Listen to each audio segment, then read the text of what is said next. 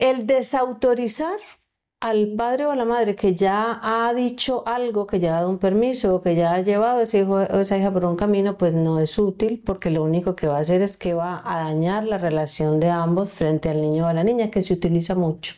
Se utiliza mucho sobre todo cuando tenemos conflictos de pareja. Es ahora te jodo diciéndole que sí. Sí, o sea, ahora te molesto, además porque no creo en lo que tú estás haciendo, ¿sabes? Y, y ahí lo único que hacemos es afectar al niño o a, o a la niña. Flexi criando. Flexi criando. Flexi criando. Flexi criando. Podcast. Podcast. Podcast. Podcast. Flexi criando. Un programa de Flexi Crianza. Ideas útiles para estar mejor en familia. Cuarta parte de cómo desbloquear conflictos. No pudimos quedarnos en la tercera, lo sentimos, hablamos mucho, mucho que decir. Nos hemos dado cuenta que necesitamos crear un curso sobre esto. Entonces vamos, serie de los cuatro imprescindibles para convertirte en una mamá o un papá pro. Vamos en el segundo de esos imprescindibles que es cómo desbloquear conflictos, cuarta parte. Ok, buenos días, buenas tardes, buenas noches para las personas que no nos conocen. Somos Sergio Montoya, Claro Espina, psicólogos y crea y psicóloga, creadores de Flexi Crianza y de este podcast de Flexi Criando. Eh, aparte de nuestros estudios y todas esas cosas y esa experiencia y todo eso tal, eh, nuestra principal mm, referencia es nuestra vida en común. Somos una familia poligenética criando, criando a tres hijos, dos mayores y uno de 14. Criamos dos, ahora seguimos con... Claro, bueno, criando es que no sabemos si todavía estamos criando a los mayores. Hay, veces yo creo que sí. Esperaríamos que no, No, no, pero... no, yo la verdad es que creo que sí, pero bueno, la verdad es que ya se supone que no deberíamos estar en ese plan, pero ahí estamos todavía. Son unos viejos, pero les caemos bien. Nos siguen preguntando cosas. No, no, no, no. Ah, no nos caemos bien. No, creemos que les caemos. Ah, vale, vale. Eso, Creemos que les ya caemos. no lo ya no lo podemos eh, saber. Estamos en esta cuarta parte de el segundo imprescindible que es cómo desbloquear conflictos y nos queremos centrar eh, directamente en eh, los elementos que necesitamos para meternos en, Sí, en a- el tema. Perdón. eh, eh, como no queremos hacer un gran resumen largo, entonces les pedimos que si quieres contextualizar mejor lo que hemos dicho hasta ahora sobre conflictos para que puedas entender algunas de las cosas que vamos a decir, es que te remitas a la parte 1, 2 o 3, es A los 20 anteriores. 800. La parte Que 800. compres el curso, nos escuches en todo lo que decimos, Eso es. Para para que- que puedas entender este. Eso es. Mentira, eh, se, se va a entender perfectamente, pero bueno, vas a tener muchos más elementos si, si haces todo lo que te acabamos de decir. Hay webinarios, hay directos en Instagram, hay, bueno, hay eh, infinidad de cosas ya tenemos publicadas. Entonces vamos a, a un momento real de conflicto. Eh, ¿Cómo lo manejamos nosotros? ¿Cómo lo hemos hecho nosotros cuando no nos ponemos de acuerdo? Entonces, eh, en el podcast anterior hablábamos de cuando un hijo o una hija viene y te dice o te pide un permiso, Uy, ya habiéndolo pedido, Está haciendo muy tarde, dale. dale. ya habiéndolo frío, pedido esto. anteriormente, eh, sabiendo que tú vas a hacer una, te le vas a dar una respuesta diferente. Entonces, la habilidad principal es preguntar, o sea, las preguntas son la herramienta más maravillosa que tenemos porque es lo que nos ayuda a recopilar información. Entonces, cuando tú ya sabes que tienes un hijo o una hija que utiliza esta herramienta, lo primero que debes hacer es preguntar, ¿ya le has pedido permiso a tu padre o a tu madre, dependiendo, o sea, ¿y qué te dijo? ¿Vale? Que no, porque vienes ahora donde mí, porque yo sé que posiblemente me vas a decir que sí, vale, entonces, lo que yo haría en ese momento, vienen donde mí, Sergio les ha dicho que no, yo empezaría a decir, pediste permiso a tu papá, te dijo que no, ¿por qué crees que te dijo que no? O sea, lo primero es que yo empiezo a ayudarle a desarrollar la capacidad de entender lo que ha sucedido en la situación anterior. Entonces me dijo que no por esto, yo creo que por esto y por esto. Y has pensado en que puede ser por y le das otras opciones, ¿no? Y ahora, ¿qué podrías decirle? Empiezas también a desarrollar habilidades de negociación. No le, no le desautorizo, no voy a, donde Sergio y le digo, hey, ¿tú por qué le has dicho que no a la niña? Si no hay motivo para decirle que no. Sí, no creo un conflicto entre nosotros, sino que voy a la persona que debe solucionarlo y le ayudo a hacerlo. ¿Qué podrías decirle a tu padre para darle seguridad en este y este sentido y que cambie esta decisión? Porque un permiso no tiene que ser un no rotundo, a no ser de que haya circunstancias que para que lo sean, pero puede ser una situación a hablar y a negociar. Le doy esos elementos para que pueda volver Sí, en ese ir a hablar con él necesita apoyo, necesita compañía, puede hacerlo sola. ¿Qué hacíamos nosotros? Y es que sin que ellos se dieran cuenta, muchas veces lo hablábamos, es, está pasando esto, le he dicho tal, le he ayudado a hacer tal, ha pensado tal, va a ir a hablar contigo para que esté preparado, ¿sí? Si no hay posibilidad de preparar, pues tampoco. Si es una persona con la que no vive, si es una persona que está separada, no tienen relación, lo que sea, pues no va a haber esa posibilidad. Pero de todas maneras, si esa fuera la situación y prevés que el no va a seguir siendo la respuesta, también le preparas. Sí, es, tú puedes hacer todo esto, puedes hacer ese intento de cambiar esa, esa negativa, ese permiso que has pedido, pero es posible que no sea efectivo y tienes que estar preparado para ello.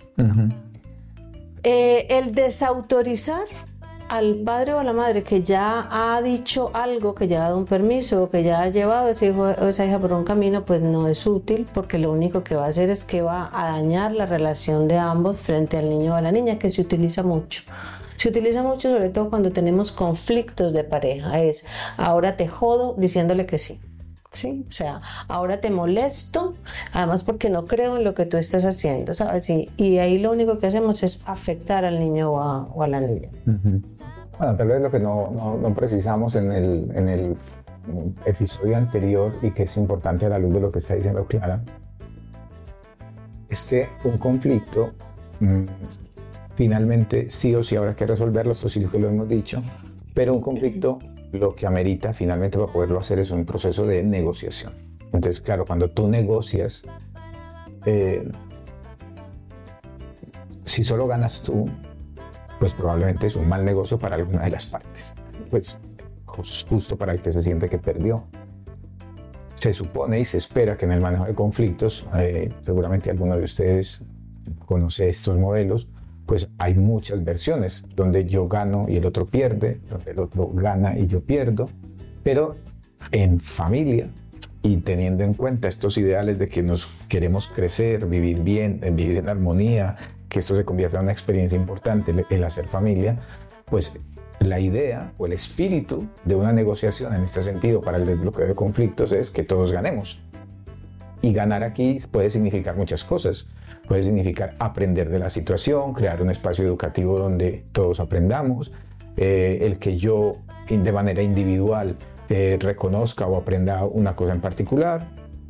Porque claro, en este modelo que acaba de decir Clara, si tú le dices que no, pero le enseñas por qué hay una respuesta, hay una argumentación, hay una justificación de por qué no, al final puede ser una, puede ser una negociación de gana-gana, o sea, de que todos están ganando porque ella no se ganó el permiso que necesitaba, o él, el, el niño o la niña, pero aprendió de que es que esto tiene una explicación y que se convirtió en un momento de familia donde podemos aprender y que le va a dar una perspectiva para próximas situaciones. Eh, y claro, cuando tú negocias, es importante que sepas que no puedes ganar todo en todas las circunstancias, que esto es algo que sucede mucho con, los padres. Y es que es probable que haya que mm, ceder, y ceder significa perder un poco, por decirlo así, o sea, hacer algo que a mí no me gusta, pero que en aras a un bienestar mayor o a, o a una sensación de bienestar en la familia, pues yo, lo, yo cedo en esas circunstancias. Entonces hay que aprender a hacer ese proceso de negociación y habrá que aprender a ceder, a perder un poco, a ganar un poco, unas veces quedar con la sensación de que he perdido en favor del otro, compensarlo con una próxima negociación. Eh, entonces, eh, que todo lo que implica una negociación.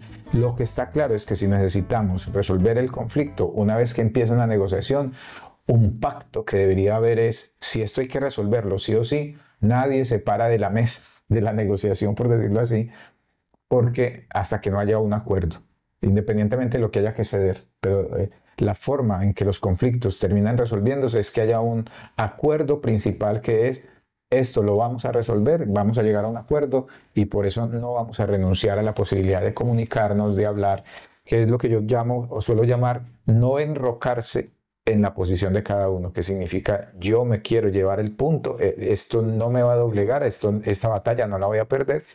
Y entonces cuando ya me pongo en ese plan, probablemente esa negociación va a ser muy difícil, sigan la lógica, por lo tanto ese conflicto se va a enquistar o va a seguir bloqueado hasta que hasta tanto las dos partes no se flexibilicen, entiendan que es una negociación, una negociación que tienen que poner las dos partes y que en medio de las dificultades tendrán que buscar un sitio común donde o los dos ganen o los dos sientan que pierden en la misma proporción, pero que hay una sensación de equidad y de igualdad en, en- en el resultado final de la situación. Porque no siempre se- la sensación es ganamos todos, a lo mejor es control, control de daños, es que, que te iba a decir, que se pierda lo menos posible para todos. No, y mientras llegamos a unas eh, posiciones tan civilizadas, tan entrenadas, porque todo esto hay que entrenarlo y entrenarlo a fondo, mientras llegamos a unas posiciones muy bien entrenadas, pues hay otro control de daños u otras em, actitudes que asumir como ayudarle a ese niño o a esa niña a entender desde la posición del, si yo no estoy involucrada en el conflicto, sino que ha sucedido entre ellos dos,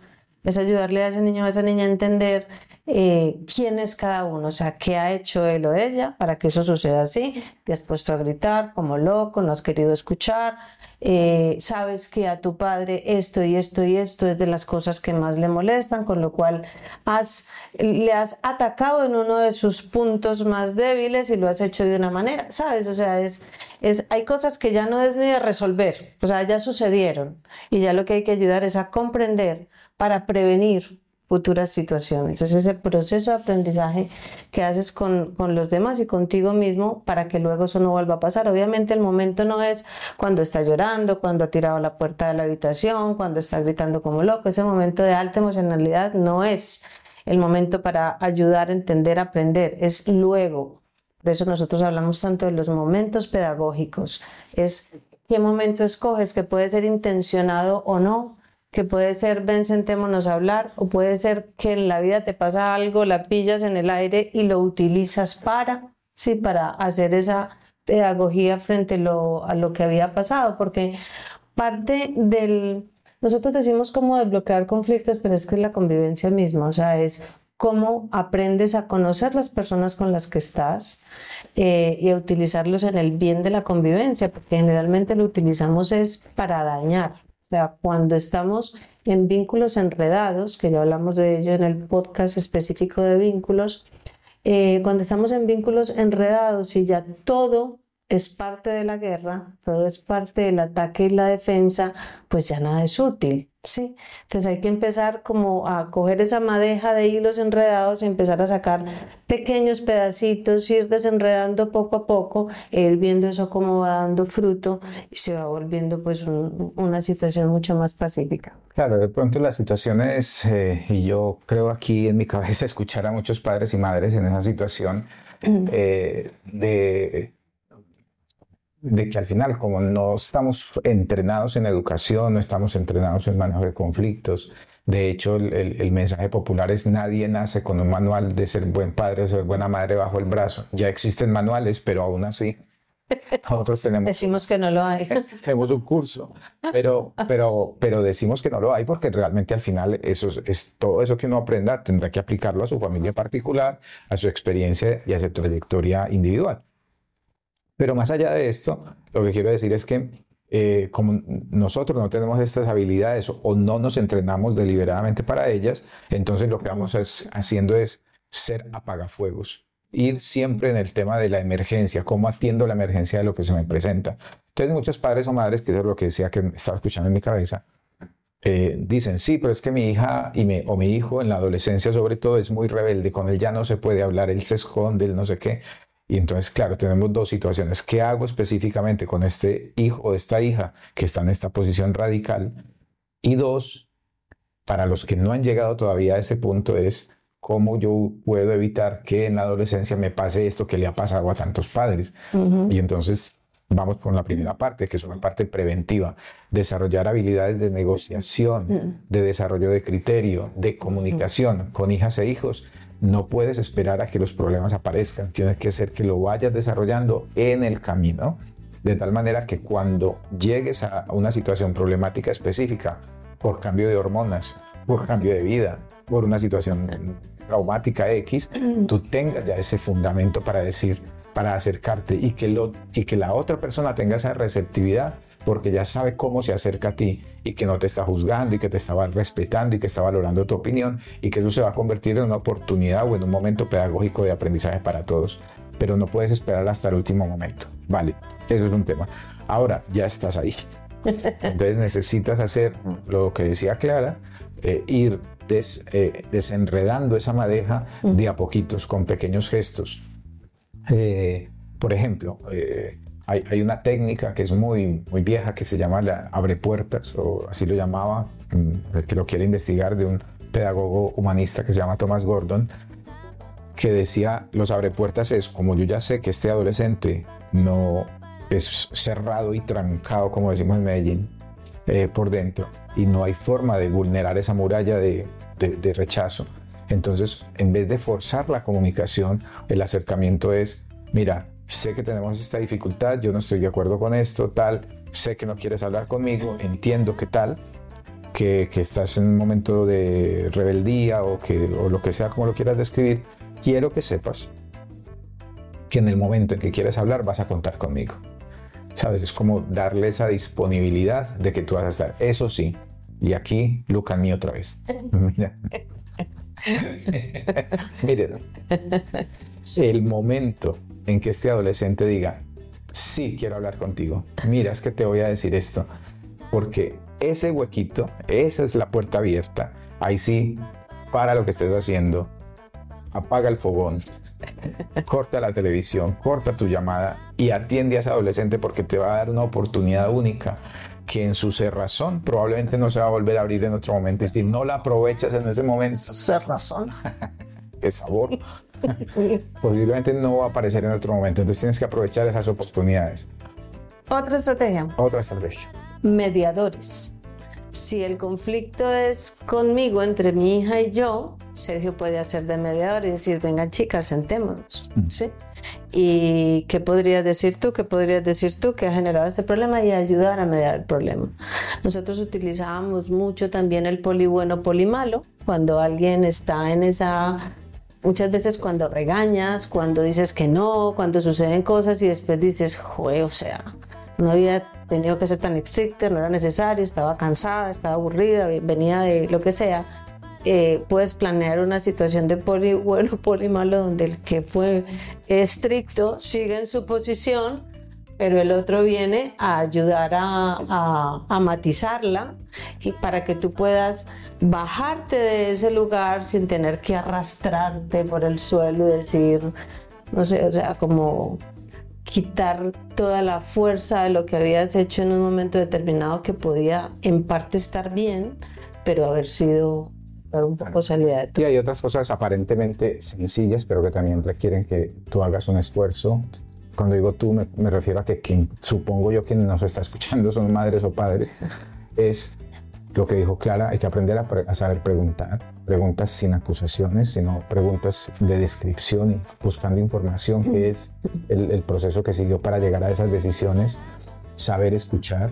Generalmente nos escuchamos solo a nosotros mismos, entonces tenemos poca habilidad para escuchar y entender realmente cuál es el punto de vista del otro, lo que nos puede llevar a tener una reacción empática o una actitud empática, que es ponernos en el lugar de la otra persona.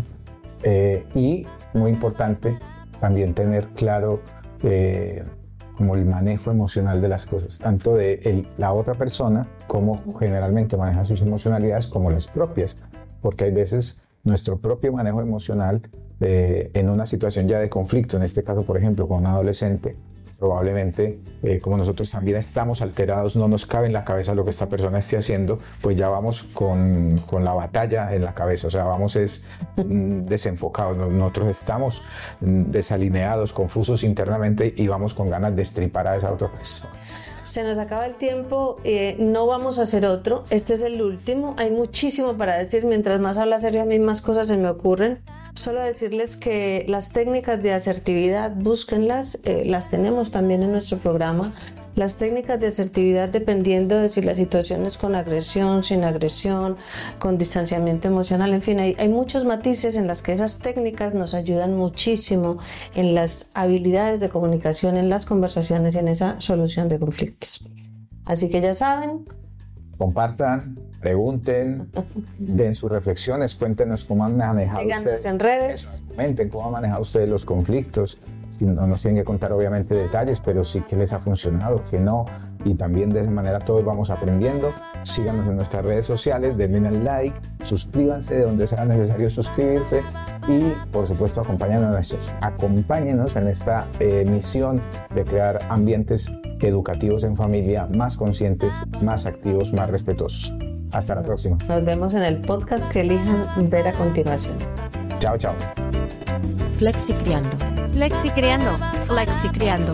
Flexi Criando. Podcast, podcast, podcast, podcast. Flexi Criando. Un programa de Flexicrianza. Ideas útiles para estar mejor en familia.